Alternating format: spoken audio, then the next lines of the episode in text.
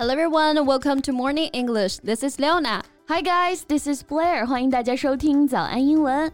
哇，这真的是失踪人口回归的程度了。嗯，巩俐居然在法国总统访华的随行团里面。Yeah, I know her husband is French electronic music artist. Yeah, so it's good for the cultural exchanges between China and France. 嗯，曾经的巩皇，如今也是开始享受自己的生活了啊。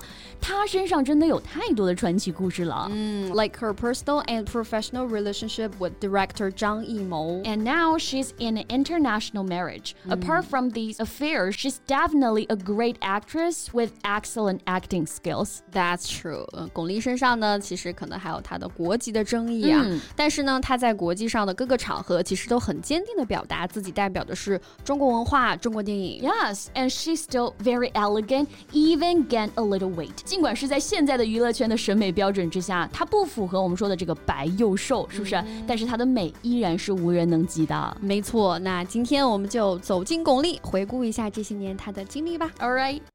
在中国电影发展中啊，提到巩俐，那就不得不提到张艺谋了。The pair collaborated on six films between 1987 and 1995 before ending their relationships. 他们的合作为中国电影贡献了非常多的优秀作品。没错，事业上都是互相成就的啊，呃，有一种伯乐与千里马的感觉。包括之后的一系列谋女郎，张艺谋在发掘新人上真的很有独到的眼光，我觉得。没错不得不承认。 He's really a great talent scout. out. 那 talent scout 其实就可以表示我们说的伯乐这个意思，或者通俗一点讲就是星探。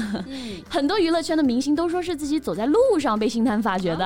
right，嗯、talent 就表示天赋、才能，scout 做名词呢，可以直接表示人才发掘者啊、星探这个意思，也可以做动词，就表示物色人才。嗯那像拍电影的这些导演，他们有的时候呢就会去电影学院选一些新人演员，我们就可以说 The director visited the school to scout out young talents. Yes, scout out young talent 就是物色新秀。那我们说千里马常有，伯乐不常有。我们说一下这个千里马。英文当中可以怎么来表达呢？We can say swift horse。嗯，swift 做形容词表示迅速的、快速的这个意思。所以如果生活上遇到了挫折，大家要相信啊，自己能遇上自己的伯乐。If you are a swift horse, never lose faith in yourself. That's right. As for Gong Li and Zhang Yimou, their first collaboration was 1987's Red Sorghum, 红高粱这部电影哈。Since then, they were mutually attractive to each other. 他们合作电影的成功呢，也让他们开始彼此的相互吸引。And then they became an official couple. Even at the time, Zhang Yimou was still married to his ex-wife. Yes, Zhang did not hide his relationship from his wife and told her openly that he wanted to be with Gong Li. 他 们也是毫不避讳这段关系啊，毕竟算是婚外情了.所以还是引来了很多的争议。那婚外情啊、外遇啊，我们可以用 have an affair 来表示。嗯，affair 其实本意呢有事情、事件的意思，也可以特别指男女之间的这种风流韵事啊。So John had an affair with the actress. 当然，后来张艺谋和他的前妻离婚了啊，嗯但是他和巩俐呢也没有如大家所想那样进入婚姻。In 1995, after completing the film Shanghai Triad. they ended their romantic relationship and parted ways. 没错，像很多的普通情侣一样啊，可能就是在婚姻问题上没有达成一致。但是感觉他们的分开好像也还算体面，很多人呢分手闹翻的也挺常见的。Yeah, someone might just break up after falling out with their partner。嗯，我们说的大吵一架，吵红了脸，可以用这个表达 fall out。不仅仅是争吵，可能吵完关系也变得不好了。Right. It means to argue with someone and stop being friendly with them. 吵翻了，闹掰了。没错，像前段时间我一个女生朋友，嗯，因为什么问题呢？啊，前任的问题，就跟她男朋友大吵一架。我们就可以说，She had a falling out with her boyfriend over his ex-girlfriend。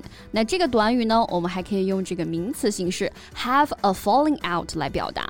And it may also happen in any relationships, like a friendship or a work relationship.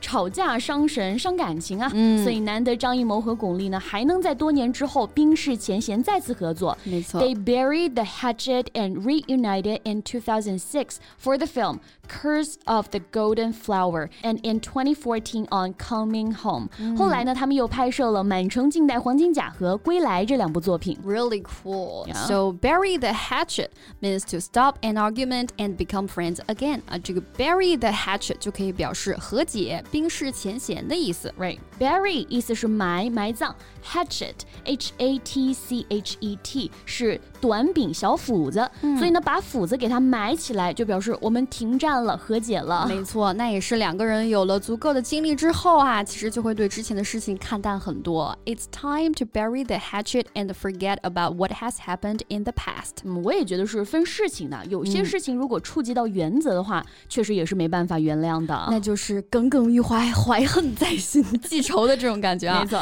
我我们可以用 hold a grudge 来表达。grudge 意思就是怨恨、嫌隙。嗯，那如果还是没有办法原谅、耿耿于怀的话，我们就可以说 I still hold a grudge about it。